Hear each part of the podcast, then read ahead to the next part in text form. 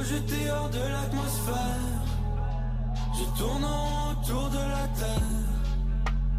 Le soleil qui m'éclaire. Ici les rêves sont de poussière. Et je m'évade à ma manière. Passé, futur se font la guerre. Le silence est l'heure de mes nuits. Mais j'aime le son de ma mélancolie. Ouais, j'aime le son de ma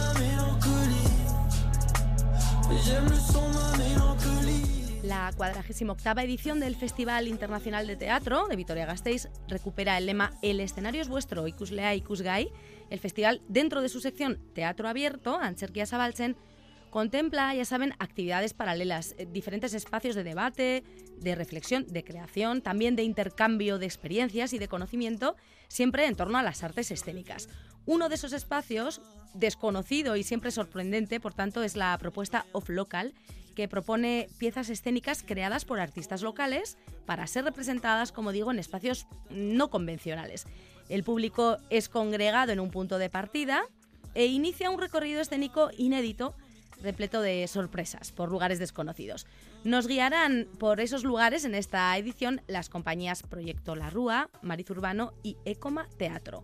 El último apuntador ha querido acercarse a uno de esos trabajos que se desarrollarán los días 23, 24, 25 y 26 de noviembre, de jueves a domingo. Vamos a acercarnos en concreto a un peu de melancolía. Una biblioteca. Dos hombres. No lo sabéis todavía, pero uno no tiene pareja. No lo sabéis todavía, pero el otro no tiene trabajo.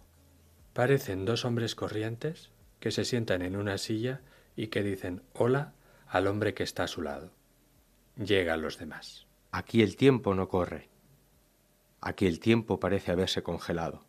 Él es un hombre más, sin ninguna pretensión más que la de estar aquí. Él es un hombre más, sin ninguna pretensión más que la de estar aquí. Llegan aquí, se sientan, se saludan. Son dos tipos habituales. Eso vamos a hacer precisamente, saludar a dos tipos, si me lo permiten, habituales. Aquí en el último apuntador, Aitor Pérez, muy buenas. Hola, muy buenas. Y Javier Liñera, buenas Javier.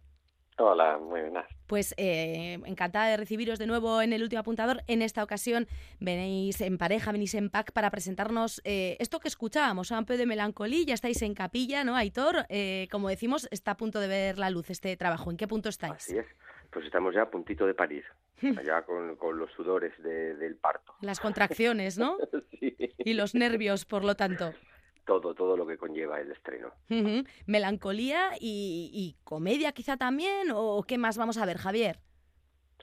Sí, comedia también, aunque no es, no es como comedia eh, más mm, fácil, por así decirlo, que es un poco una comedia un poco más más eh, crítica, por llamarlo de alguna forma, o ácida. Pero también hay un poco de desesperación.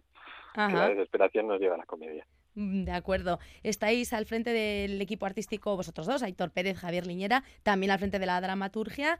Aitor, tú te has encargado de la dirección, eh, bueno, con alguien que, claro, ya, ya conoces más que de sobra. ¿Cómo ha sido el proceso? Eh, ¿Nace ya el proyecto mirando a este espacio off local o nace como teatro breve o, o cómo, cómo nace? Está a punto de ver la luz aún, pero bueno, ¿cómo se gesta?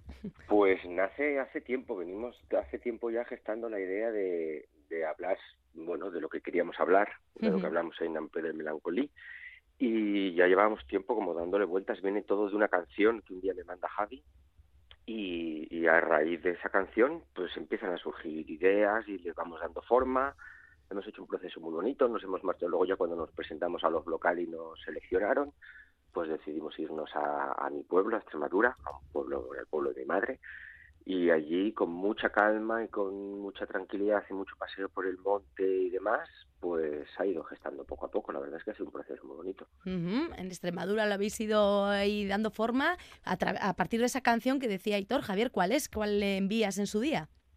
Melancolía ves y ahora que el, el, el cantante no me acuerdo. el Ajá. nombre de él. Eso. Ahí lo llevas. ¿Y, y tú cómo escuchas? ¿Estás un día así con, no sé, con el spot y en modo aleatorio y suena? ¿O cómo, cómo te llega a ti la canción, Javi? No, no, no, no. A mí es un cantante, aunque no me sé el nombre, que me gustaba. Pero yo bastante tengo, bastante tengo con acordarme de mi nombre, que no me acuerdo los nombres de mi familia, o sea, no pasa nada. Entonces lo oí y, y dije, ay, esto de la... Yo soy también melancólico, esto de la melancolía, del cansancio vital, tal. Y me envié la... la, la la, la, la, canción. El tema, sí. Y ahí me dices, ay, qué interesante. Y entonces yo empecé a escribir cosas y presentamos el proyecto ahí fue todo. Y ahí estáis de nuevo, no es la primera vez, ya os hemos visto, bueno, juntos sobre las tablas, como por ejemplo como Aurelio y Justino ahí en una comedia de estos tiempos, que se estrenaba precisamente en esta sección of local. Eh, en 2021, eso es. También como Gabriel y Sebastián anteriormente con los pies por delante, o en tendríamos que haber empezado de otra manera. Eh, también en Antonia, que quizás sea igual lo último que habíais hecho. Sí, Antonia fue, fue lo último que, que hicimos, es de grande formato. Ahí Javier actúa, dirige y, y escribe. Y, sí, pero sí, llevamos ya trabajando juntos un, tiempo considerable ya. Y decías, Aitor, que habláis de lo que queríais eh, hablar. Eh, vamos a colarnos de nuevo en un pequeño corte de Ampe de Melancolía para ver cómo nos planteáis eh, un trocito de la historia, al menos.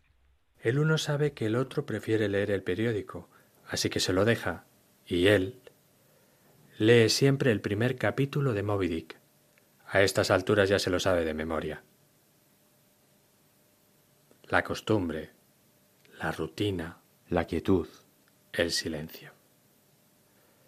El sol entra por la ventana y calienta la piel de ambos hombres. La luz del sol es el único ruido que se puede oír. Huele a lavanda. La habitación entera huele a lavanda. Se puede ver un tarrito con unos palitos. Se puede leer Esto que escuchamos eh, sonará en la pieza y mientras creo que vosotros eh, vais dándole forma, actuándolo, ¿no, eh, Aitor? Sí, me, son distintos cuadros. este es el primero, es donde se presentan un poco los personajes.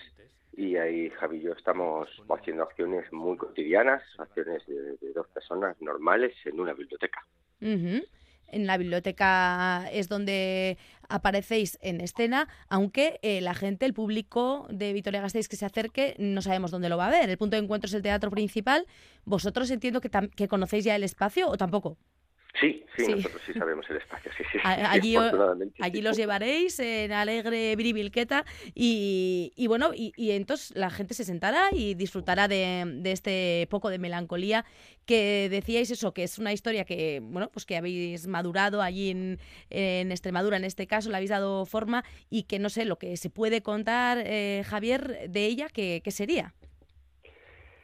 Uy, Pues mira, son, eh, son seis cuadros y un epílogo en la que hablamos del cansancio vital en la que vivimos, del, eh, del estrés y cómo nos deja el cuerpo y la mente, todo ese estrés, toda esa angustia, todas las expectativas que tenemos en nuestra vida y cómo nos, cómo nos va influyendo tanto psíquica como físicamente.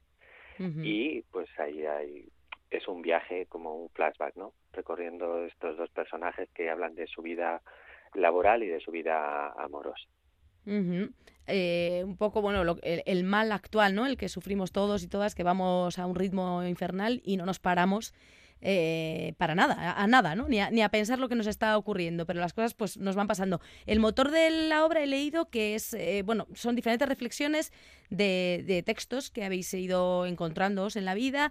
Cuéntanos, Aitor, en quién, eh, quién te has ido basando. Veo por aquí a Byung-Chul Han, no tengo el placer, pero una de sus citas es el exceso del aumento de rendimiento provoca el infarto del alma, ¿no? O sea, eso, lo que decía Javier, vamos a un ritmo que, bueno, pues que nos impide vivir como deberíamos, ¿no? Sí, es sobre todo es en él en que más, con, libros de él eh, y las reflexiones que él tiene, que nos parecen muy interesantes sobre la sociedad esta de rendimiento y de actividad, que nos va produciendo un cansancio excesivo y, y cómo, bueno, pues entramos en esta dinámica, en esta pelota de hacer, producir, de consumir, de tener que ser, bueno, al final consumimos todo, consumimos el tiempo, consumimos las experiencias, consumimos eh, la gente, consumimos todo. Es cuestión de como de exprimir el limón, exprime el limón todo el rato, exprime el limón. Y no, pues no, el limón a lo mejor hay que disfrutarlo también un poquito, saborearlo, si no te gusta tirarlo, ir a, por otra cosa. no tanto de producir, producir y, y consumir, sino, bueno, planteamos otro tipo de, narrativa que nos permite una forma un poco más tranquila de, vida. Mencionáis en, en, la sinopsis al Homo Laborens, ¿no? Eso lo que hmm, decías, Javi, todo el día ahí trabajando y esa autoexplotación que nos, que nos imponemos, ¿no? Sí, sí, hay una... Es, es una cuestión de autoexplotación, ya que no nos explotan de una manera clara como podía ser en el siglo pasado, pues ya hay una autoexplotación para conseguir ser alguien o llegar a algún sitio. Es esa cosa de la expectativa que te marcan o te marcas. O... Conseguir serlo o al menos aparentarlo, ¿no? Casi a veces. También, también, porque hay una cuestión como una eh, de apariencia, de estar bien, también eso de pues también influye en, todo esto, todo lo que tiene que ver con las redes sociales, de que es casi casi como una parte más de ti y que esa parte más de ti siempre está bien y entonces estas cosas de, de la happy gracia y de, y de y de no, no hay cuestiones negativas y la enfermedad casi no existe. Decíais que la habéis estructurado la pieza en varios cuadros temáticos. Eh, ahí vais desarrollando bueno, pues lo, que tenéis en la cabeza ¿no? en cuanto a, ese cansancio vital, la vida en sí, eh, la frustración. Eh, y luego las herramientas que habéis utilizado, leo por aquí, que son del teatro postdramático. no sé, contadme un poco a grandes rasgos. no sé quién, quién se arranca a contarme en qué consiste y cuáles son estas herramientas. Javi, Javi, arranca más. Yo arranco. Sí, claro. Dale tú, al motor. Vale, pues eh, bueno, primero que son cuadros, que aunque no son como escenas de que, que son causales, ¿no? Que son como cuadros que vamos contando diferentes situaciones que les pasa a los personajes y los personajes como tal casi casi eh, no están y rompemos todo el rato la cuarta pared y rompemos a veces las, eh, las, la forma de hacer más teatral que hemos hecho, aunque a veces no hacemos la escena, pero luego enseguida, enseguida lo rompemos y luego usamos las nuevas tecnologías. Digamos que, y, bueno, y evidentemente la, la, la reflexión, y no es que huyamos de la empatía, porque no, no, no lo hacemos, pero sí que hay una cuestión de, de la búsqueda de la reflexión también de momento no sé si os queda algún ensayo, si lo tenéis ya todo más o menos enfilado, Aitor. No, nos queda todavía la semanita que viene, tenemos unos cuantos días de ensayos para acabar de, bueno, para ir haciendo muchos pases seguiditos, ir pillándole el callo a esto bien, y, pero vamos, ya el espectáculo, ya te digo, está ya a puntito. Y luego es un, es un no parar, ¿no? Porque así sobre el papel queda muy bien, del 23 al 26, de jueves a domingo, pero claro, vosotros os metéis ahí eh, en el espacio que descubrirá quien se acerque. ¿Y, cuántos pases al día hacéis? Eh, desde Hacemos dos diarios. Eso es, jueves, vienen unos, luego otros detrás, vais, vais ahí, vais a acabar, pues eso, eh, no con un poco, sino llenos de melancolía, ¿no?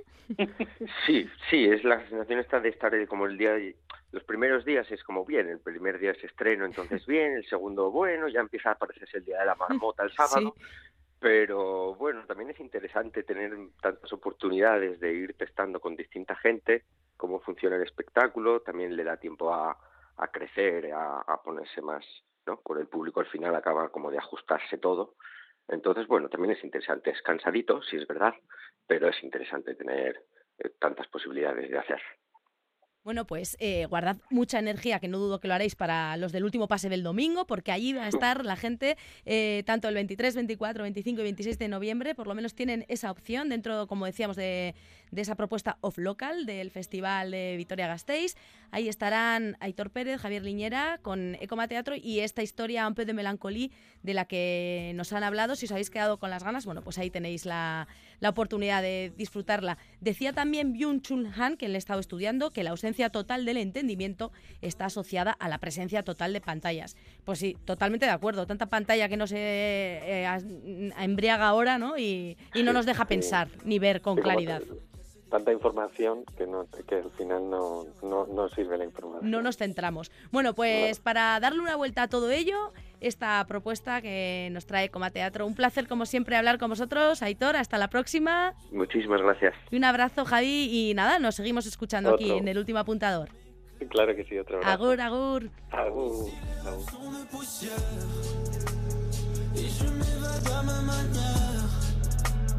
Passé, futur se font la guerre.